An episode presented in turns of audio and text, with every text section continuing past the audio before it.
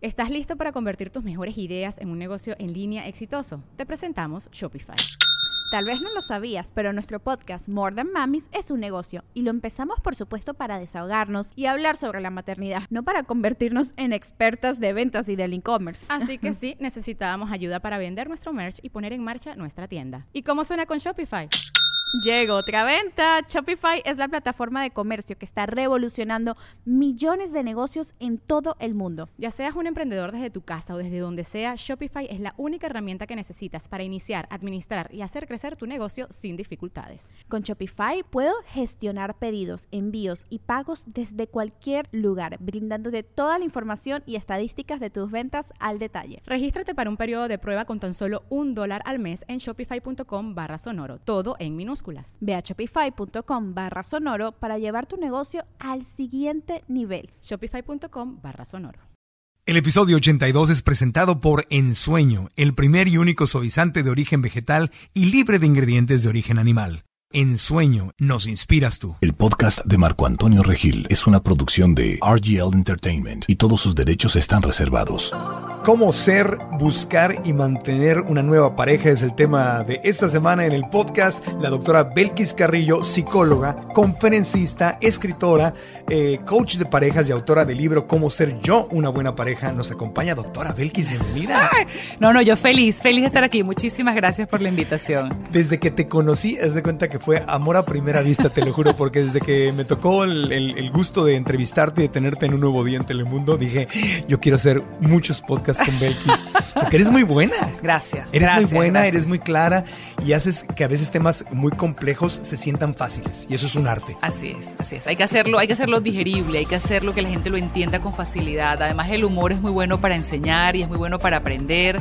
Y nosotros podemos aprender a reírnos de nosotros mismos y de las cosas que nos pasan. Claro, además eh, tienes enorme práctica con eh, con mujeres y con hombres que están buscando este arte de estar en pareja que parecería que mientras más pasa el tiempo y más avanza la tecnología y más avanza el conocimiento, nos volvemos más complejitos o por lo menos yo me he vuelto más complejito. Sí, sí, encontramos que tenemos que resolver más cosas, ¿ok? Más ahora tenemos el problema de la tecnología, de los tiempos, de, de cuánto tiempo yo paso con el teléfono, cuánto tiempo paso trabajando, entonces bueno, le sumamos, le vamos sumando. Claro, y la pareja hoy en día no es lo que era antes. Yo me acuerdo que mis abuelos se conocieron por carta y se enamoraron así como en las películas y luego realmente se casaron y luego se conocieron. Entonces, las expectativas de antes era más bien como de este amor a primera vista y todo, pero mis abuelos se amaban pero no se parecían tanto. Y hoy en día queremos muchas cosas de la pareja, queremos que sea nuestra mejor amiga, nuestra compañera de negocios, eh, madre, padre, este, psicóloga. Pues sí. y fíjate que dónde está el cambio, que nuestros abuelos se casaban para hacer familia.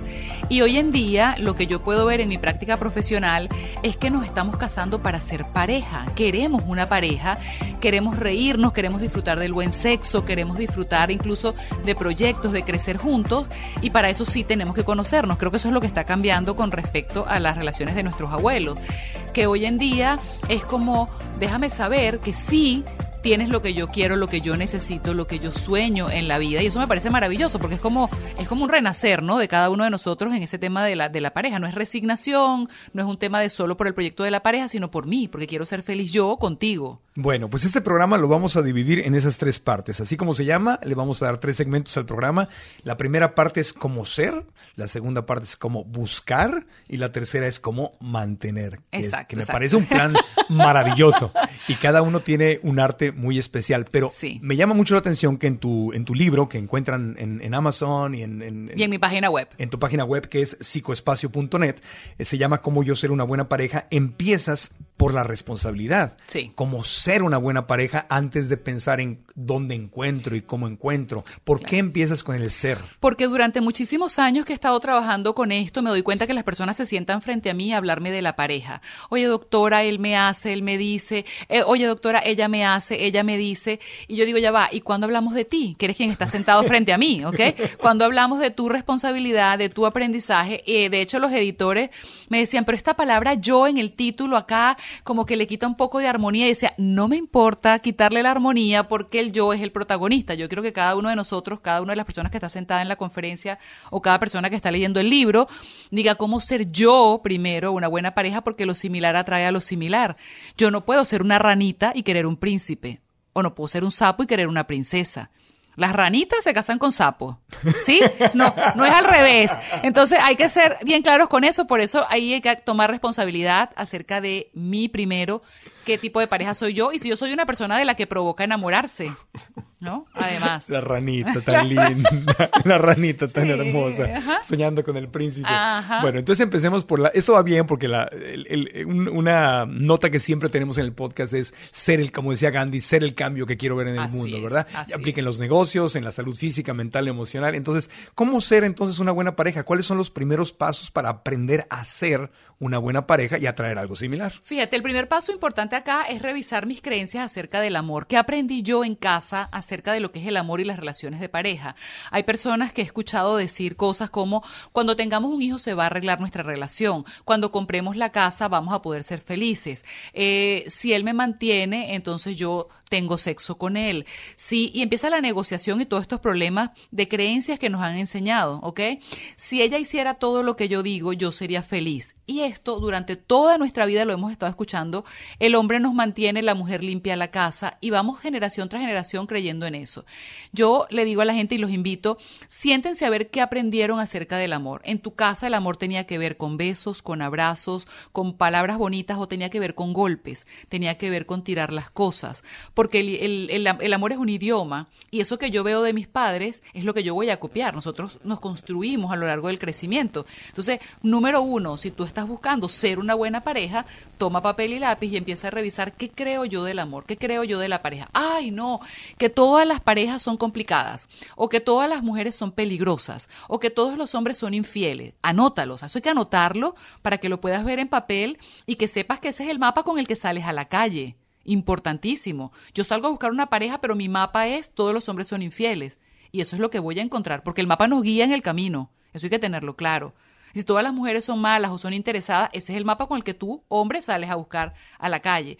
Entonces, el paso número uno es revisar qué aprendí de mis padres y de las figuras de apego, qué es el amor, qué son las relaciones, papel y lápiz. La que te suene, que no tiene lógica, que no es racional, busca ayuda para cambiarla, para debilitarla. O que no te gusta. O que no te gusta, exactamente. Porque yo, por ejemplo, eh, crecí con mi mamá y mi mamá eh, la adoré toda mi vida, fue el ser humano más importante de mi vida, pero ella era eh, psicológicamente mm, fuerte, digamos, inestable. Entonces mi relación con ella era muy pesada.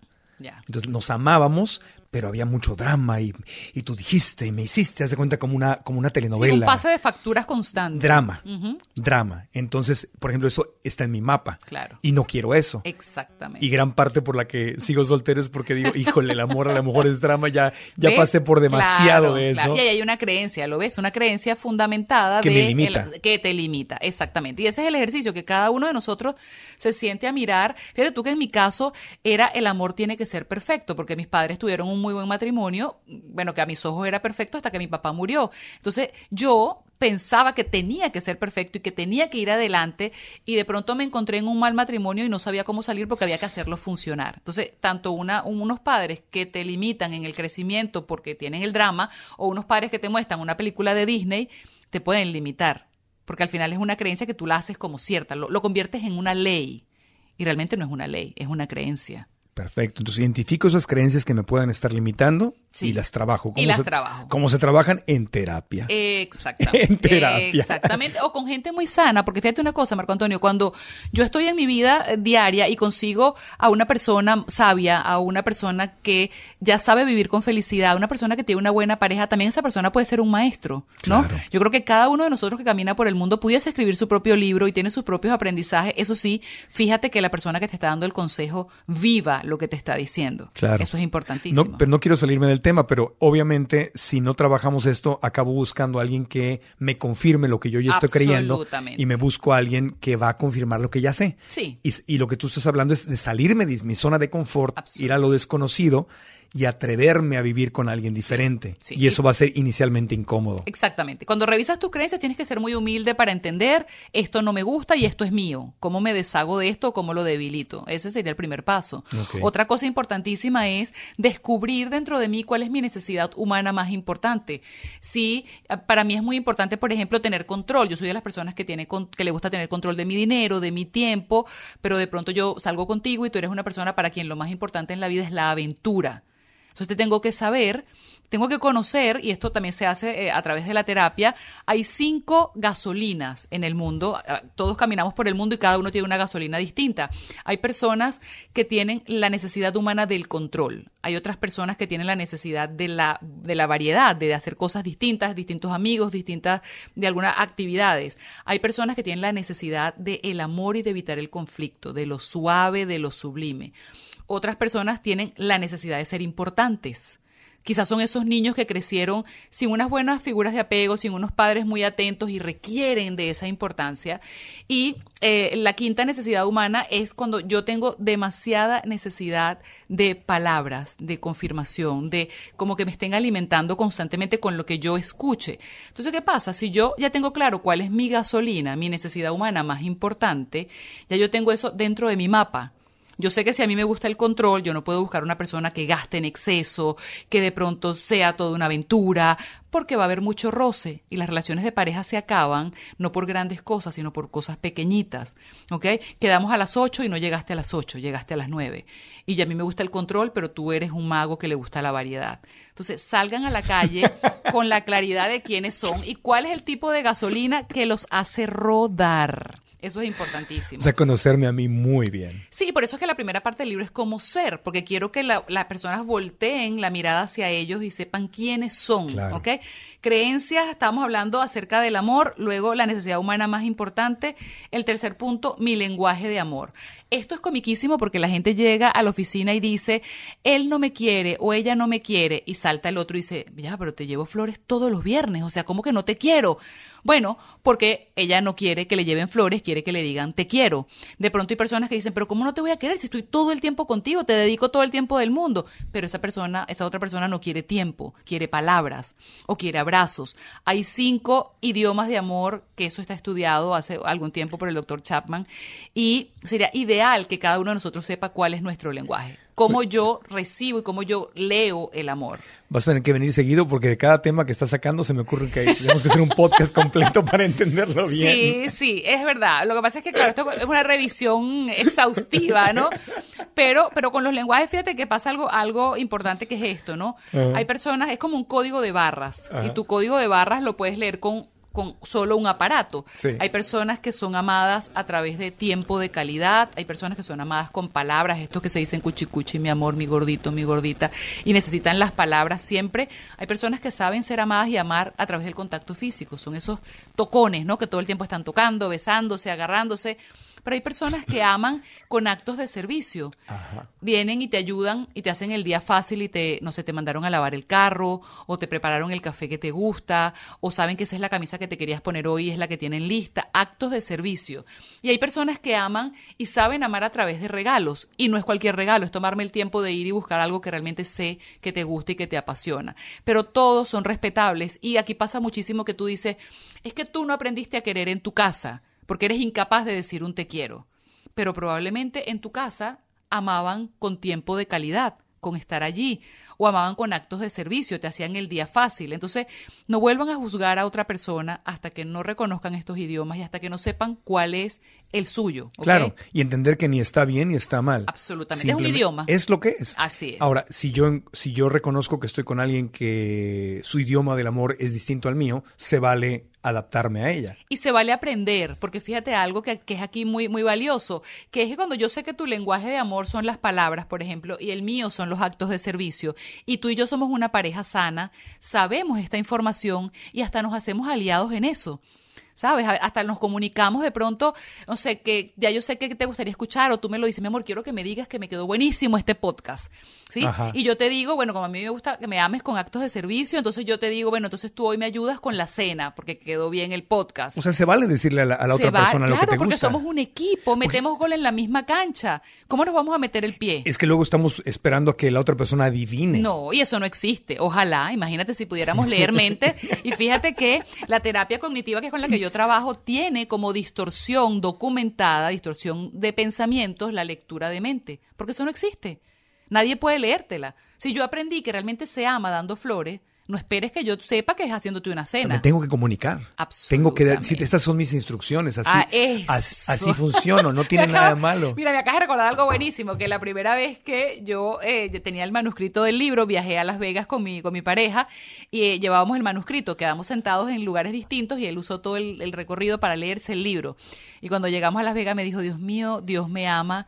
Esta mujer viene con instrucciones, porque estaba leyendo mi libro. Y decía, eso es lo que todo el mundo sueña, una persona que venga con instrucciones. Un ¿no? manualito. Un manualito. Eh, Sí, porque a- a veces traes un acuerdo equivocado de que si alguien me ama, tiene que adivinar. Sí, Él, sí. él o ella tienen, tienen que saber. sí. Eh, ok, es muy importante. ¿Qué más? Sí. ¿Qué más? Otra cosa importantísima para ser una buena pareja es lograr un equilibrio entre ser querible y ser deseable. Fíjate tú, hoy en día le damos mucho culto al cuerpo, a la moda, a todo lo que tiene que ver con lo externo. Y eso es ser deseable, porque sabemos que el buen erotismo y obviamente la sensualidad es parte importante de una relación de pareja. Sin embargo, estamos olvidando el ser querible, compañerismo, comunicación, apoyarnos mutuamente, saber que jugamos para el mismo equipo y que vamos a hacer lo necesario para sacar nuestra relación y nuestra familia adelante. Entonces, eh, veo a diario como personas se concentran solo en un lado de estas dos aristas de las que te estoy hablando, porque también hay personas que una vez que se casan y se sienten seguras, olvidan el tema de ser deseables y empiezan a descuidarse, Ah. ¿sí? ¿Y dónde dejamos entonces el juego, el erotismo, la diversión, la sexualidad? No, no, no tengo tiempo, estoy cansada o cansado, no tengo tiempo por los niños y olvidamos esa parte. ya no me arreglo, ya no me cuido. y ya no, ya no estoy para ti, ya no disfrutamos del sexo, todo tiene que ser rápido. Ya no seduzco, ya- Exactamente. Entonces, aquí hay que, nosotros como seres responsables, vamos a lograr un equilibrio entre ser queribles y ser deseables, que también es un temazo hoy en día para que las personas logren alcanzar eso y le quiten un poco el peso a lo visible. Y tendríamos un punto más de cómo ser una buena pareja. Luego tendríamos que trabajar la comunicación con nosotros mismos. Yo tengo que descubrir si yo tengo una comunicación agresiva o sumisa. Yo soy siempre la víctima del cuento, a mí me hacen, a mí me... O yo soy una persona que voy e impacto con mis palabras. ¿Para qué? Para trabajar la asertividad. Porque antes de entrar en una relación de pareja y antes de querer buscar una pareja, yo les quiero decir a todos que lo más importante en la vida es saber negociar. Y solo las personas asertivas saben negociar. ¿Qué significa esto? No ser sumiso, no ser agresivo, simplemente ir y de la mejor manera posible decir lo que deseo y lo que siento, siempre cuidando no herir al otro. No entrar en, esa, en ese juego de quien pega más duro. Entonces hay que trabajar con la asertividad y eso también, obviamente hay muchísima información hoy en día en todas las redes. Y algo que yo creo que si me dijeras qué es lo más importante del libro y de la conferencia sería este punto. Aprender de la vulnerabilidad es vital para ser una buena pareja. Hay personas que dicen, no, yo no le voy a decir que lo quiero hasta que yo esté bien, bien seguro. No, no, no, no, no. Cuando se humille lo suficiente, lo perdono. No, no, no. O sea, ya va. Vamos a hablar de la vulnerabilidad, que es mi capacidad para abrir mi corazón, para poner mis sentimientos sobre la mesa, para ser abierta, para decir, ¿sabes qué? Voy a echarle ganas a esto, voy a poner el 100% en esta relación sin esperar estar segura sin saber si tú me vas a herir o no, si yo te voy a dar un beso si tú me lo das a mí. O sea, vamos a, soltar un poco la falsedad de estar siempre predispuestos, de estar siempre cuidándonos y vamos a fomentar, incluso a cultivar la vulnerabilidad. Muchísimas personas yo le digo, ¿y por qué no le dices que te gusta? No, imagínate.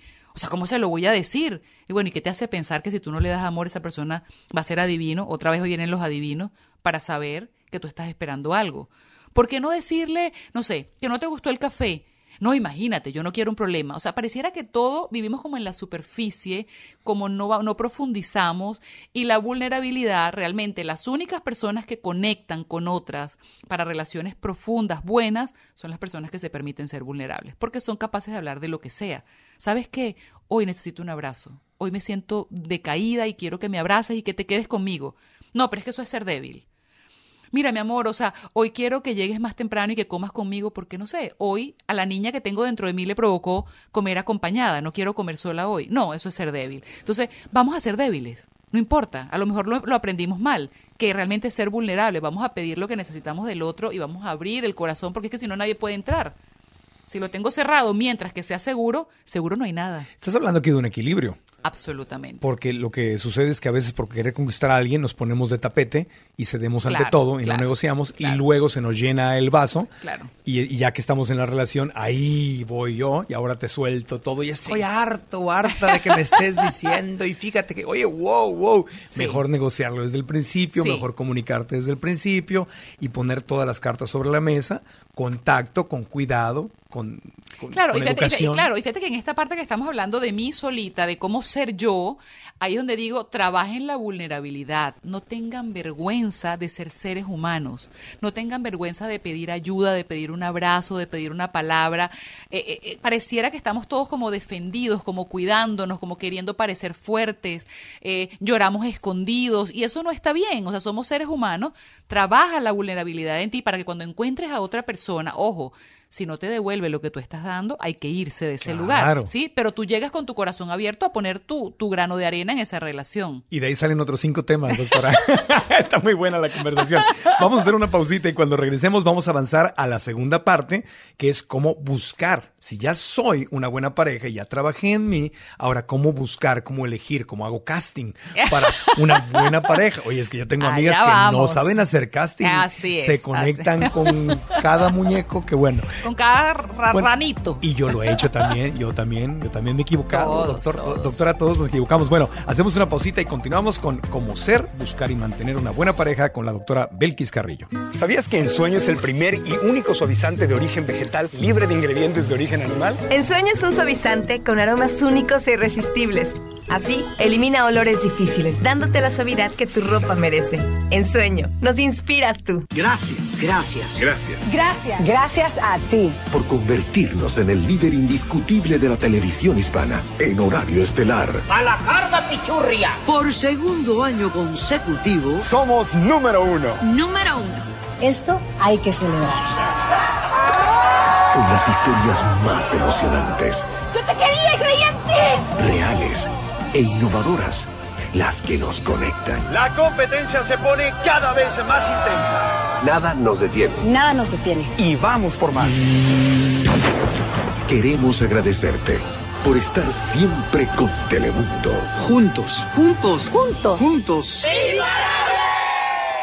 Regresamos al podcast de Marco Antonio Regil. Continuamos en el podcast. En este episodio estamos aprendiendo a cómo ser, buscar y mantener una buena pareja con la doctora Belkis Carrillo, psicóloga, coach de parejas y autora del libro Cómo ser yo una buena pareja.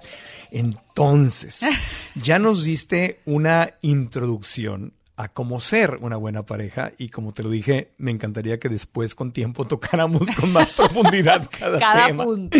Cada punto, pero ahora, ¿cómo busco a una, a una nueva pareja? ¿Tiene algo de malo buscar? Porque hoy en día a veces hablamos mucho de que no, pues lo que Dios me mande, Ah. que se dé naturalmente, yo no busco. Sí. Eh, lo que es para ti llegará. Lo que es para ti, lo que es tuyo te encuentra. Ajá, Ah, ajá. ¿Tú qué piensas de eso? No, pienso, pienso que totalmente lo contrario. De hecho, siempre digo, es buscar, no encontrar. Porque tú no puedes ir por la calle y encontrarte un par de zapatos de tu número. Pudiese pasar, pero la posibilidad es muy baja, ¿sí? El color que te gusta, la marca que te hace bien. eh, puedes encontrarte un billete en la calle, pero puede no ser verdadero. Entonces, no vamos a encontrar, vamos a buscar y para buscar tenemos que hacer de eso un arte. Como ya nos conocimos a nosotros mismos en la primera parte de- del, libro, del programa, vamos ahora con el tema de, ¿sabes qué? Yo quiero tener una pareja. En este momento de mi vida quiero vivir esa experiencia, porque es una experiencia, lo que, lo que, lo que no es una necesidad, no es un reto, no es algo que me está marcando los 25, los 30 años, es una experiencia lo que yo quiero.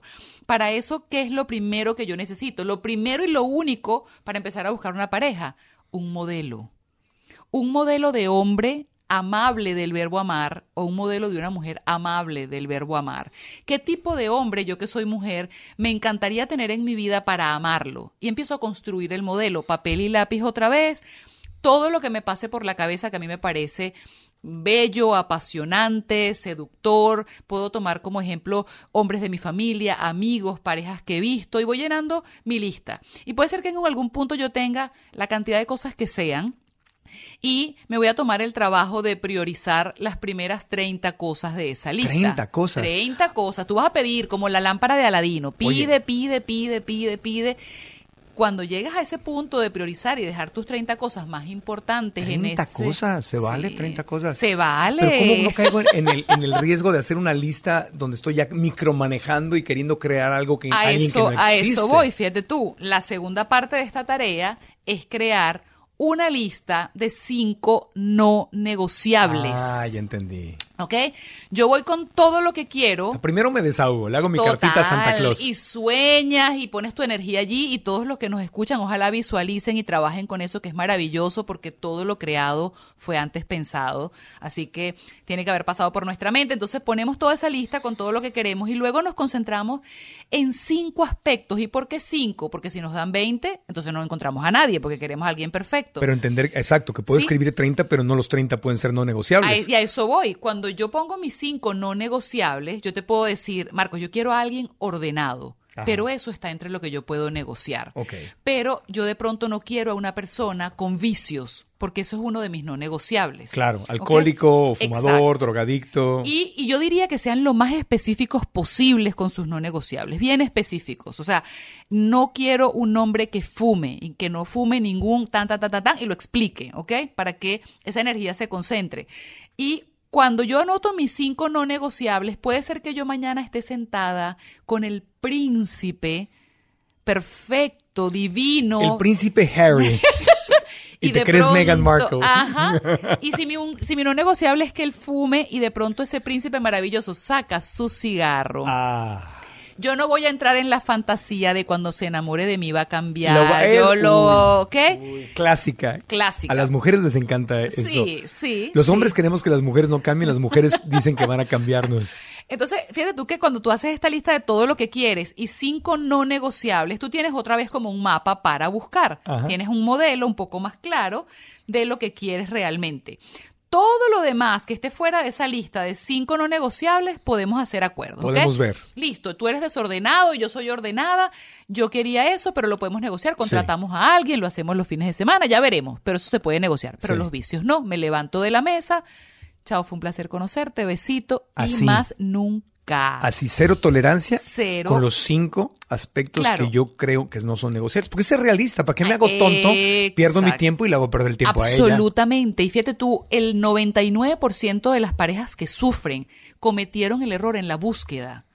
Se dieron cuenta que eran diferentes, se dieron Sí. cuenta que había problemas de valores, de principios, de hobbies. Mira, parece mentira, pero cosas que rompen relaciones son cosas pequeñitas. Que te encanta la playa y yo la odio. Que te gusta bailar y yo no sé, pero absolutamente nada de baile. Cuando muchas cosas son diferentes entre tú y yo, hay mucho estrés para acordar cualquier cosa. Hay- había un monje budista llamado Prajnampat, espero haberlo pronunciado bien, que decía que las parejas que funcionan son aquellas que se parecen en lo fundamental, que si no se parecen, esa relación siempre chirrea como las puertas a las que les falta grasa, aceite, ¿sí? Cada vez que yo te digo, vamos a comer, y yo sé que de pronto tú no comes lo que yo como y lo que yo quiero, hay un roce y un roce y un roce, y se va quebrando la relación. Entonces, vamos a hacer una búsqueda con nuestros no negociables, pero cuando esté el no negociable presente, ten la humildad, la inteligencia emocional y la valentía para levantarte y no volver a llamar a ese hombre, a esa mujer con el cuento de, bueno, vamos a ver una segunda cita, a ver, a ver, a ver A ver qué onda. Y, y eso, y eso no negociable pueden ser eh, cosas que simplemente que son importantes para mí. No, Sí, y no- sí. no la- no hay que juzgarlas también, ¿no? Te iba a decir justamente eso. Porque, por ejemplo, yo que, yo que soy amo a los animales y todo, y, lo- y- y eso me ha pasado, que trato de salir con gente que igual no, los, los animales no son tan importantes en su vida, y yo soy un activista y no me los como, y para mí sería muy difícil estar con alguien Claro. Y- que y- come y- carne. Claro, ¿y quién buscaría como compañero de vida a alguien muy difícil? No tiene sentido, No, ¿lo ves? Entonces, pero uno a veces hace tonto. Y ¿sabes por qué? Porque nos han enseñado a ser buenos, Marco. No Claro. nos han enseñado a ser responsables y buenos con nosotros. Llegaba el niño Jesús o Santa Claus, no sé cómo le, cómo le llaman Sí. en otros países, y llegaba tu bicicleta soñada. Y Claro. apenas te montabas, llegaba tu mamá y te decía, préstasela a tu primo, préstasela que la quiere, dale, préstasela un rato. Y tú tenías que aprender de eso tan pequeñito, desde que nacimos nos enseñan a ser buenos con los demás. Si tú no estás con una persona que ame los animales, que los disfrute como tú, la puerta va a empezar a chirriar. Claro. ¿Para qué lo y- voy y a hago- hacer? y me he hecho tonto, me ha pasado muchas veces porque, por ejemplo, en mi caso, obviamente cuando tú dices, eh, en cuanto yo digo, perdón, estoy hablando de mí, y mucha gente que escucha Sí. este podcast también tiene esa preferencia en sus Claro. hábitos alimenticios, el mercado se nos reduce. Así es. Porque cuando empiezas a crecer, y lo hemos tocado en otros podcasts, cuando empiezas a desarrollarte espiritualmente, a cambiar tus formas de comer, de a, a cuidar el planeta, y empiezas a vivir una vida eh, muy específica en cuanto a tus valores y costumbres, cuidado, claro. el mercado se reduce. Ya no son 10 mil o 150 mil que son como tú, o millones que son como tú, sino se va reduciendo el mercado. Entonces uno de repente se confunde y dice, ay, pero si me cierro a que sea vegana o a que sea vegano, Claro, o si me claro. cierro a que sea, no sé, la Claro, gente... pero empiezas a ser infiel contigo, empiezas de alguna manera a, a estresarte, porque realmente es estrés lo que aparece cuando hay esas diferencias que Sí. son importantes para, Para ti. Fíjate que en una conferencia en Venezuela escuchaba una chica que me decía, un no negociable para mí es que tenga tatuajes. Otra persona no tenga tatuajes, o que sí los tenga. que no quería que tuviese no tatuajes la tuviera. persona. Entonces decía, mi no negociable es que tenga tatuajes porque no quiero eso en mi vida. Pudiese parecer una tontería, pero para ese ser humano ti. tiene una historia. Entonces yo siempre digo, no juzguen sus no negociables, ámenlos, acéptenlos. O yo tengo amigas que me dicen, oye, si yo quiero casarme con alguien que sea cristiana, como yo, o cristiano. Y si no es cristiano, no. Y hay al revés, que yo no podría estar con una persona religiosa. Exacto. O sea, tú tienes que aceptar quién eres, por eso Por eso comenzamos bien. por el ser, ¿sabes? Claro. Por eso empezamos conociéndonos a nosotros mismos, Y para decir- luego ir a buscar. Claro, y decir, porque a veces esas cosas no negociables te las encuentras desde la primera cita y te haces tonto o tonta. Pero Sí. bueno, está, está muy interesante. Sí, lo de los no negociables es importantísimo porque eso va a salir adelante y, y definitivamente es lo que va a causar sufrimiento. Algo vital con el tema de buscar pareja es entender que a pesar de la liberación femenina, a pesar de todos estos movimientos actuales, que somos iguales, que estamos al mismo nivel, hombres y mujeres estamos diseñados biológicamente de manera distinta, tenemos ciertas diferencias que son importantes a la hora de buscar pareja. En este caso, yo a mí me gusta mencionar cuatro que para mí son importantes. Una, a las mujeres por naturaleza se les da fácil el retener retener información, retener peleas, retener detalles. Y el hombre, por su cerebro objetivo de ir una tarea tras otra, y esto tiene un tema antropológico que, bueno, también necesitaríamos otro, Otro podcast, Para, podcast. para explicarlo. Ya llevamos como 10, doctora. Sí, los hombres sueltan muy rápido. Por eso es que de pronto hoy tú y yo tenemos una pelea y yo te puedo decir, claro, la misma pelea de hace años, cuando tenías el chor verde y la camisa roja en el restaurante tal.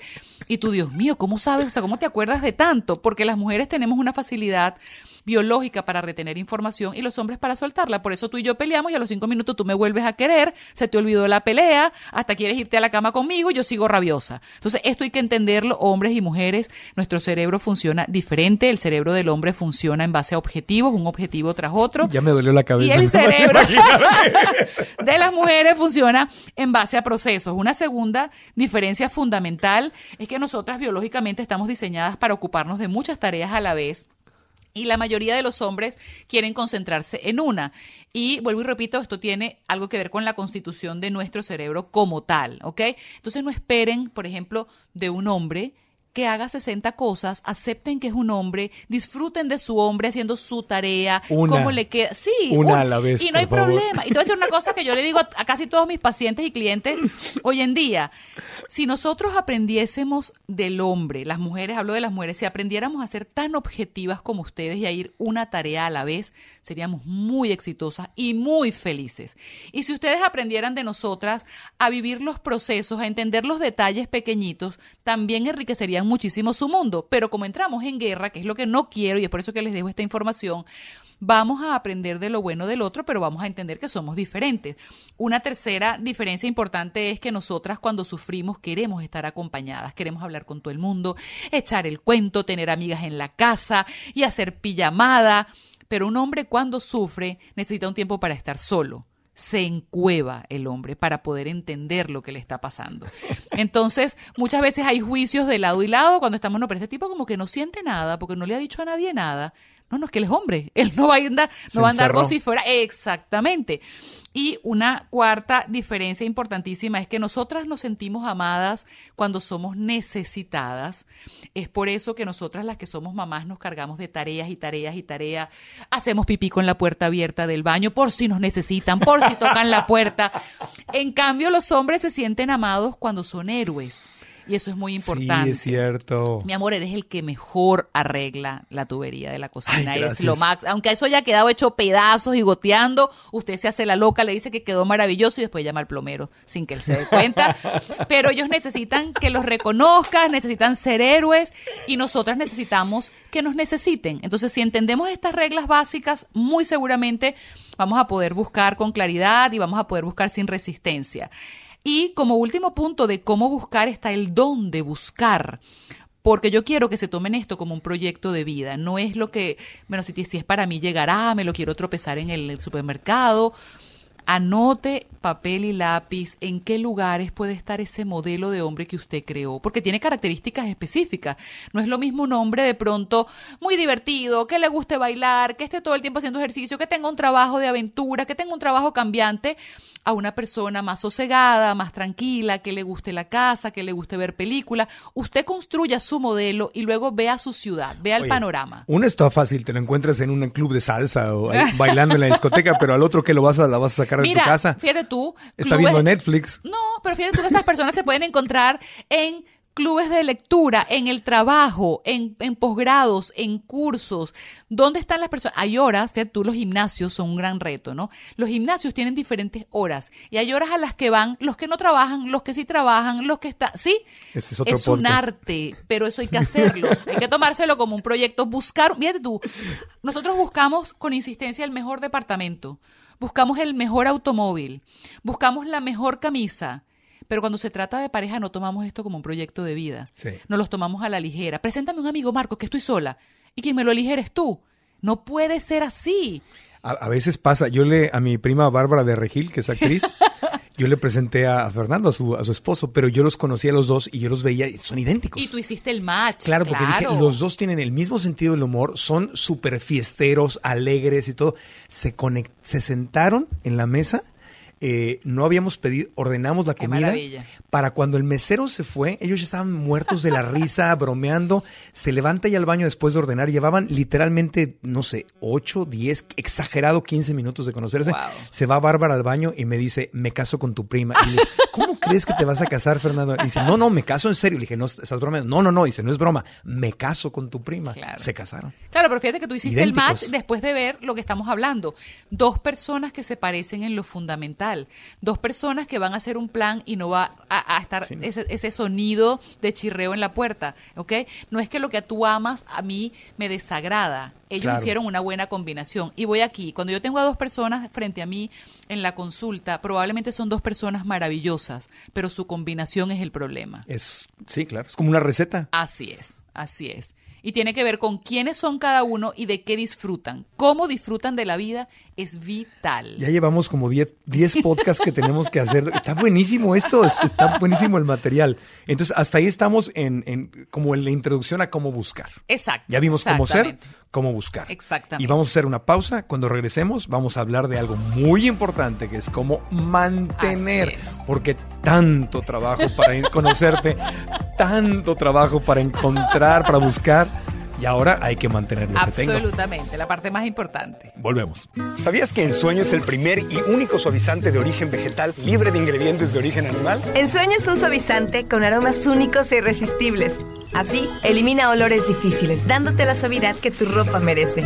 Ensueño, nos inspiras tú. En noviembre, en un nuevo día, estaremos más, más cerca de ti. Más estrellas. Y más emociones. Juntos viviremos las elecciones. Seremos testigos de más exclusivas. Recibiremos en casa al ganador de Hexatlón. Con un reencuentro inolvidable. Y además, un concurso con el que podrías ganar mil dólares diarios. En un nuevo día. De lunes a viernes a las 7, 6 centro. Por Telemundo. Continuamos con el podcast de Marco Antonio Regil. La doctora Belkis Carrillo hoy con nosotros en Cómo ser, buscar y mantener a una buena pareja, autora del libro Cómo ser yo, una buena pareja, psicóloga, conferencista, escritora, coach de parejas y próximamente invitada a 10 podcasts más para poder completar el currículum. Ay, qué alegría, qué felicidad, Dios santo. Es que te lo juro que te tengo tantas preguntas que hacerte, pero, pero, pero es que cada pregunta es todo un tema. Sí. Es todo un tema. Sí, Eh, porque el amor y la pareja es un mundo, ¿sabes? Es, inmenso, absolutamente. Súper sí. interesante, pero bueno, entonces ya supongamos que ya tengo a la persona correcta, soy la persona correcta, tengo a la persona correcta, cómo mantengo una relación, porque hay mucha gente que nos está escuchando y ya tiene una muy buena relación. Sí, sí, fíjense algo, el secreto acá, digamos que la fórmula perfecta es estar con una persona con quien funciona estas tres y tienen que funcionar las tres y tienen que existir las tres a la vez.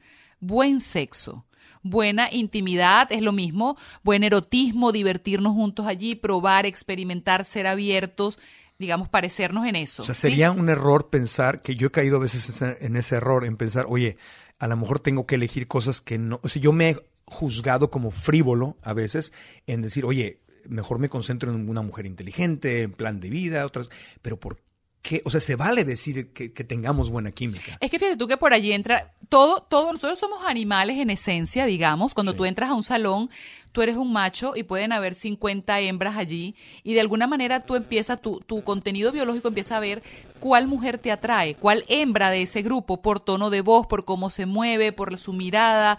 Y luego cuando esa mujer habla, empieza a atraparte con la parte cognitiva, con la parte de pensamientos. Esto es, esto es biológico y es mágico. En 30 segundos, los hombres. Así es, así es. casi instantáneo. 30 ya me tardé. ¿Entiendes? Entonces, ¿qué pasa? ¿Qué, ¿Qué nos une en principio? La química, el feeling, la piel, lo que tú me haces sentir, lo que yo siento cuando estoy contigo. Y se vale. Y se va absolutamente. Y es la primera pata de la mesa. Yo digo que la relación de pareja es una, es una mesita con tres patas. Como un trípode, como, como un, trípode, tal cual. Primera, sexo, erotismo, diversión, conexión, ser atrevernos a probar, a divertirnos. Ojo, puede ser que nuestra, nuestro erotismo y nuestra sexualidad sea un poco más tranquila, pero la compartimos, tenemos que parecernos allí. Ay, es que se me alegra el corazón y, todo el cuerpo, oigo eso, ay, ay, yo así sí juego, ¿cómo no? Es que qué bonito, es que, es que la verdad, yo por ejemplo como hombre, para hacer un, para adorar a una mujer, para amarla, para entregarme como una mujer se merece, me tiene que gustar mucho. y si me gusta mucho, le quiero besar todo y la quiero acariciar, la quiero cuidar y la... ¡Ay! Claro.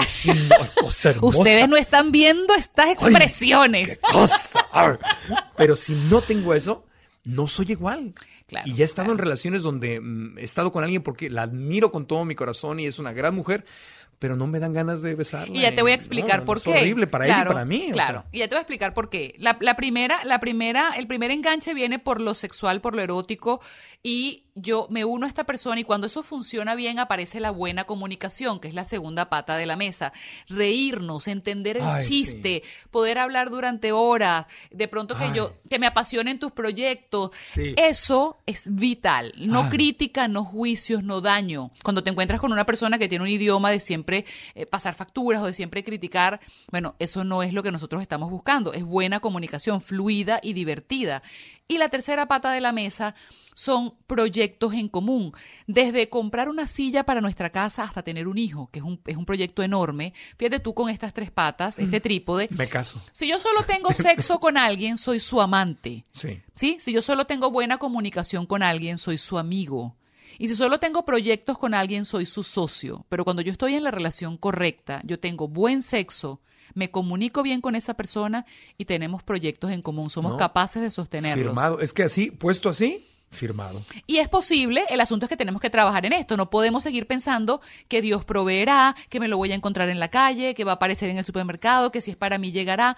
Vamos a ser activos y proactivos en esto, vamos a ser, así como estudiamos una carrera, así como cuidamos y queremos un empleo, vamos a buscar pareja. Es que aquí bueno, yo obviamente me estoy hablando de mi experiencia personal, pero yo he cometido esos tres errores.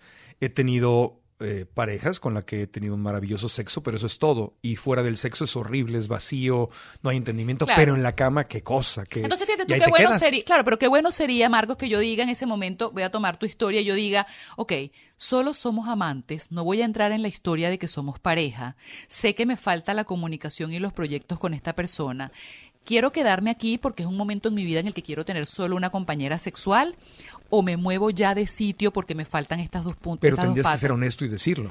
Honesto contigo primero. Conmigo y Porque ya pasamos por allí de querernos, de amarnos, de ser y después con ella, o claro. Ella, o ella conmigo, porque también hay mujeres que hacen esto. Sí, sí, sí, esto, esto, esto no tiene nada que ver con los sexos. Déjame decirte que en mi libro hay una investigación que encontré que avala que las mujeres son más infieles que los hombres hoy en día, 62 contra 38%, ¿Cómo? ¿sí?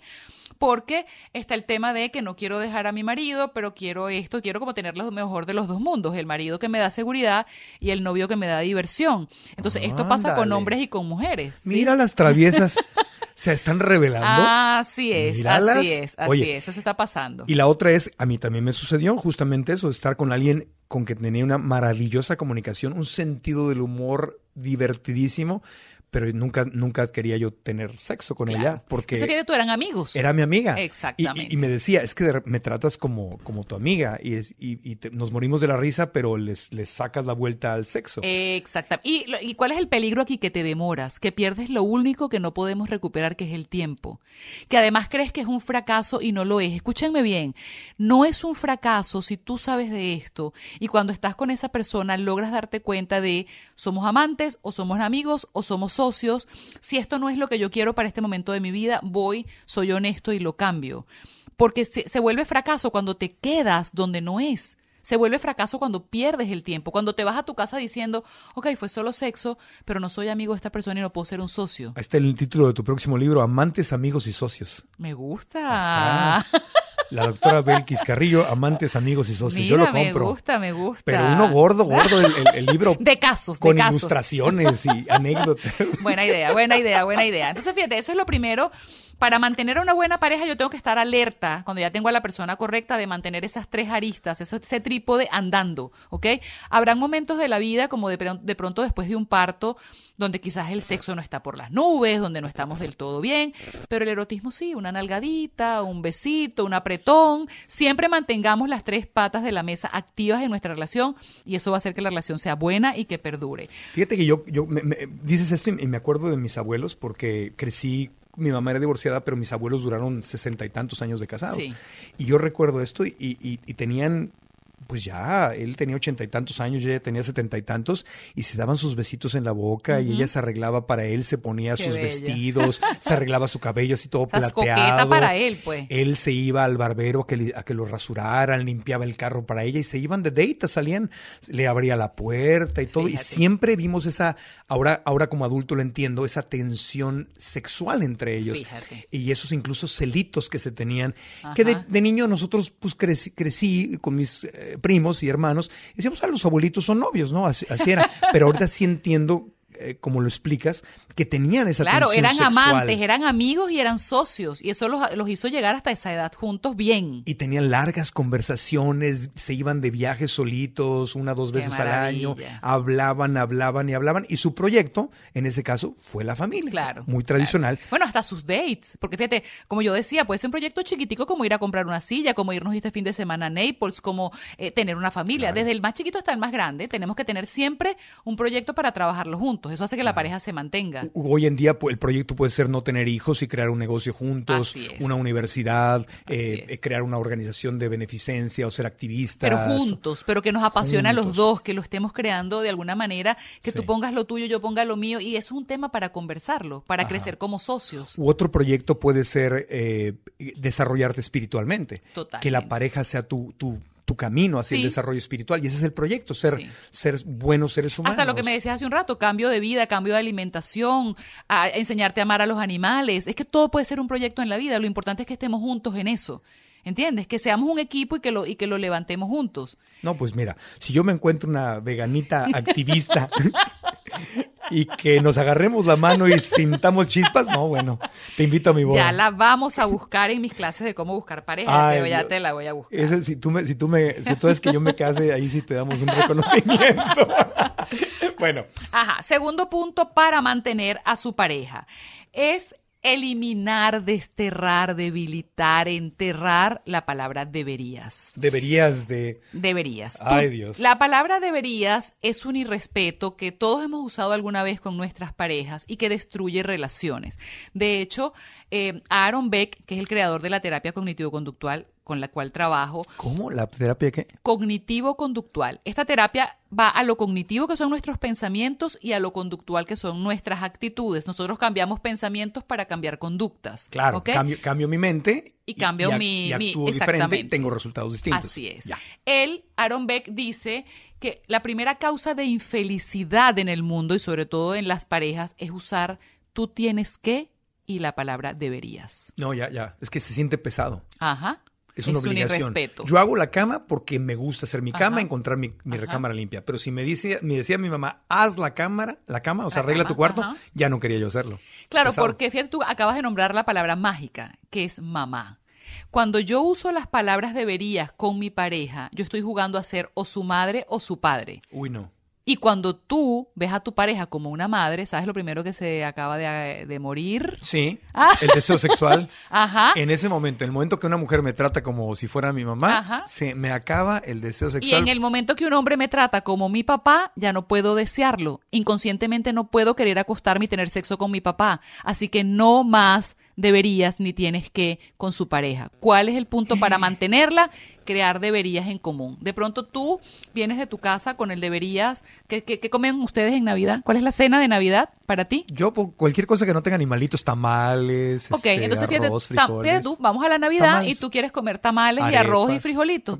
Y yo quiero comer lechón, que es lo que se come en Venezuela. Claro. Si yo te digo, deberías comer lo que yo como porque estamos casados y vamos a comer hallacas y pan de jamón, y tú me dices, no, no, no, no. Deberíamos comer tamales y frijoles porque es más sano. No, pues y va. podemos hacer la guerra de Troya. Cuando las parejas se unen y comienzan su vida ya en común, necesitan crear deberías en común. ¿Qué hacemos con la crianza de los niños? ¿Qué hacemos con la comida? ¿Qué hacemos con nuestros deberías que traemos de casa? Pero nunca uses tú tienes que o tú deberías con tu pareja, porque inmediatamente vas a empezar a romper la relación. Y eso, se, eso pasa mucho, sobre todo en Latinoamérica, ¿no? Que jugamos a ser las mamás y los papás de nuestras parejas. Hay que tener mucho cuidado con eso. Sí, no, ahí le, ahí le pegaste. Un home run, ese es otro, es otro tema. Sí, los deberías son un temazo. De hecho, si todos quieren, todos los que nos escuchan hoy quieren empezar a ser más felices, a tener una vida bonita, a estar más relajados, solo con eliminar esa palabra de su vocabulario van a ver cómo les va a cambiar la vida. Sí, elijo hacerlo, pero no debo hacerlo. exactamente. Elijo, desde mi libertad elijo hacerlo. Así es. Es que fíjate tú, yo no debería llevar a mis niños al colegio. No, eliges yo elijo llevarlos. hacerlo porque soy buena madre, porque me hace feliz, porque comparto con ellos en el camino, pero todo debería puesto en un adulto rompe relaciones, ¿ok? Amén. Así. Y lo último y muy, muy importante para mantener a una buena pareja tiene que ver con acuerdos. Y los acuerdos, al menos los que yo estudié mientras trabajé con todas estas parejas para escribir el libro, fueron esas razones por las cuales la gente que se ama se divorcia, ¿ok? Se separa. Y aunque se amen, terminan destrozándose la vida. Manejo del dinero. Cuando yo voy a vivir con alguien y voy a tener una relación de pareja, tengo que saber cómo vamos a manejar el dinero. ¿Cómo vamos? Hablé en plural. ¿Sí? No es tu dinero y mi dinero. Eh, bueno, yo propongo una fórmula que tengan tres presupuestos, que esto es otro tema, obviamente. otro tema, sí. Tengan tres presupuestos, el de los gastos del hogar, el del ahorro y el de la diversión, para que esa pareja tenga también un espacio para ellos. Otro punto, los amigos, tus amigos, mis amigos. Antes teníamos muchos amigos, llegaban a cualquier hora. ¿Qué hacemos ahora? ¿Dónde ponemos a los amigos? ¿Cuántas veces al mes los vemos? Pareciera una tontería, pero muchas relaciones se destruyen porque no les ponemos un lugar a los amigos acorde. La tecnología y sus límites. Tengo muchas parejas en consulta que mm, llegan del trabajo, se acuestan con el celular, tienen el iPad, luego se levantan, lo primero que ven es el teléfono, entran al baño con el teléfono y las relaciones de pareja se están destruyendo. Y las parejas sanas hoy en día, al menos las que están buscando ayuda, estamos proponiéndoles que creen un espacio, un horario, unos límites. No sé si cuando vamos a comer no lo llevamos, eh, si de pronto llevamos uno solo, por si acaso hay una emergencia, pero no llevamos los dos teléfonos.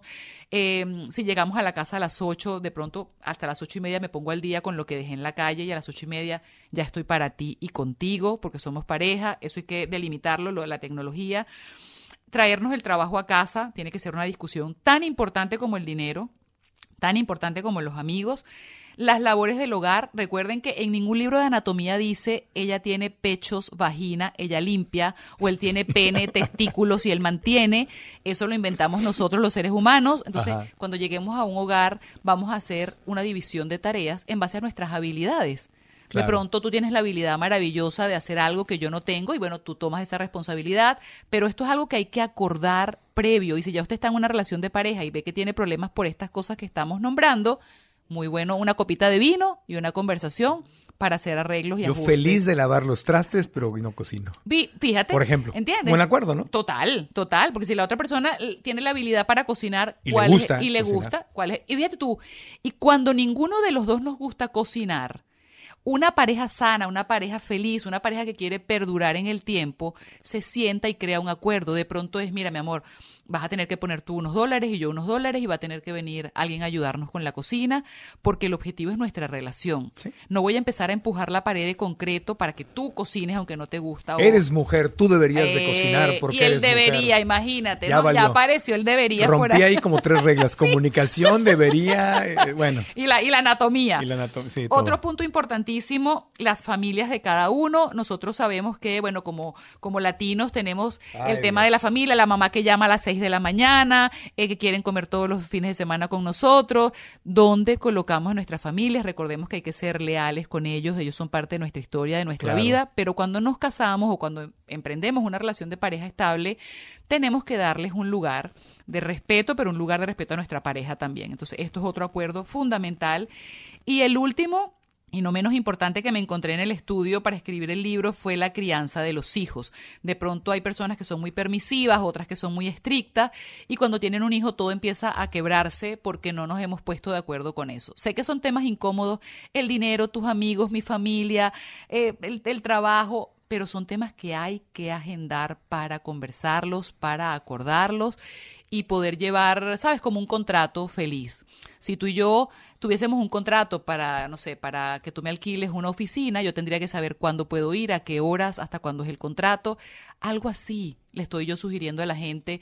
Y no crean que esto no tiene que ver con el amor, porque hay gente que dice, bueno, pero es muy mecánico, no tiene que ver con el amor. No. O sea, amas más y amas mejor cuando todo está más claro. Pues me quedé como con 100 preguntas, pero no te quería distraer porque sabía que era muchísimo material, pero está buenísimo.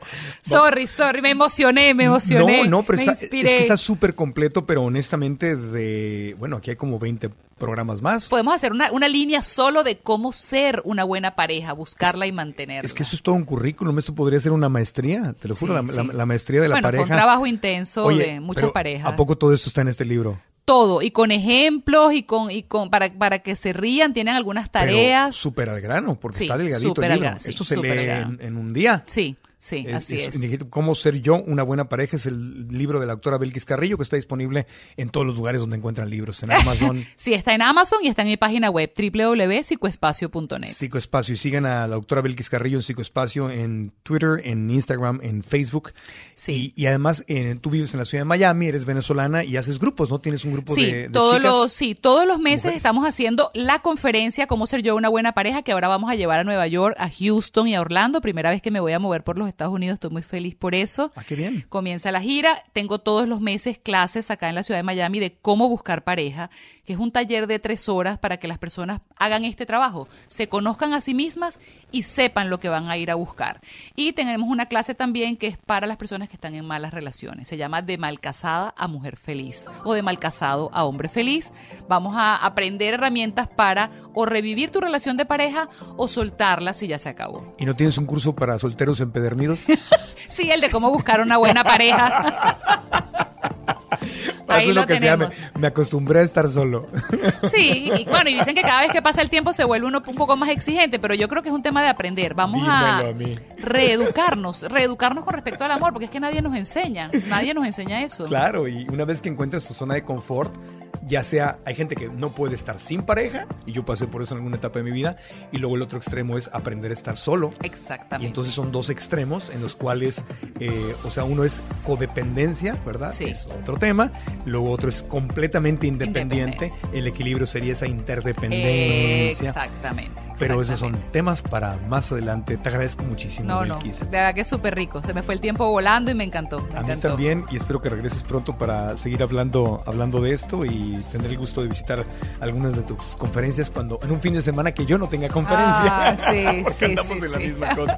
Pero muchas gracias. Eh, ya dijimos dónde seguir a, a Belkis Carrillo, es arroba psicoespacio en todas las redes sociales y tu sitio de internet otra vez es www.psicoespacio.net. Ahí Punto tiene net. todo. Con un abrazo muy grande a Venezuela, que es uno de los lugares Amén, de los sí. países donde más nos siguen amor, abrazos, libertad, paz Amén, para amén, todos nuestros hermanos venezolanos. Y bueno, este podcast lo encuentran en todos los, ah, todas las aplicaciones donde están los podcasts. Se pueden suscribir ahí para que cada semana les llegue en su aplicación en marcoantonioregil.com. También se pueden suscribir y cada semana les llega un correo electrónico con nuestro boletín y con el nuevo episodio durante esta tercera temporada. Y también, entonces, eh, estén atentos porque tenemos eventos, tenemos conferencias, tenemos el podcast. Hay mucho que estamos haciendo para poder seguir aprendiendo y creciendo juntos. Así que gracias. Este fue el episodio Cómo ser, buscar y mantener una buena pareja, del cual se van a derivar un, así como gremlins. Les vamos, es que- de los bichitos que se mojaban y se reproducían. Así como gremlins, es que cada punto que tocaba yo decía, es que es otro, otro tema. No, si le pregunto no va a acabar con su tema, entonces ya. Pero bueno, espero que vuelvas pronto, Belkis. Gracias, Gracias. gracias. Y gracias a todos los que nos escuchan. Bendiciones. Gracias y nos escuchamos en el próximo episodio. Aprendamos juntos.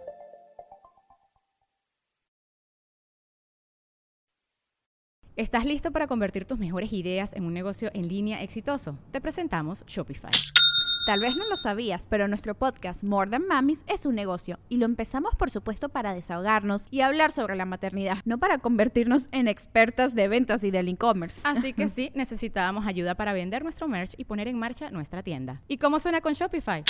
Llega otra venta. Shopify es la plataforma de comercio que está revolucionando millones de negocios en todo el mundo. Ya seas un emprendedor desde tu casa o desde donde sea, Shopify es la única herramienta que necesitas para iniciar, administrar y hacer crecer tu negocio sin dificultades. Con Shopify puedo gestionar pedidos, envíos y pagos desde cualquier lugar, brindándote toda la información y estadísticas de tus ventas al detalle. Regístrate para un periodo de prueba con tan solo un dólar al mes en shopify.com barra sonoro, todo en minúsculas. Ve a shopify.com barra sonoro para llevar tu negocio al siguiente nivel. Shopify.com barra sonoro. ¿Quieres regalar más que flores este Día de las Madres? The Home Depot te da una idea. Pasa más tiempo con mamá plantando flores coloridas, con macetas y tierra de primera calidad para realzar su jardín. Así sentirá que es su día todos los días. Llévate tierra para macetas Bigoro por solo $8.97 y crece plantas fuertes y saludables dentro y fuera de casa. Recoge en tienda y sigue cultivando más momentos con mamá en The Home Depot. Haces más, logras más. Más detalles en homedepot.com diagonal delivery.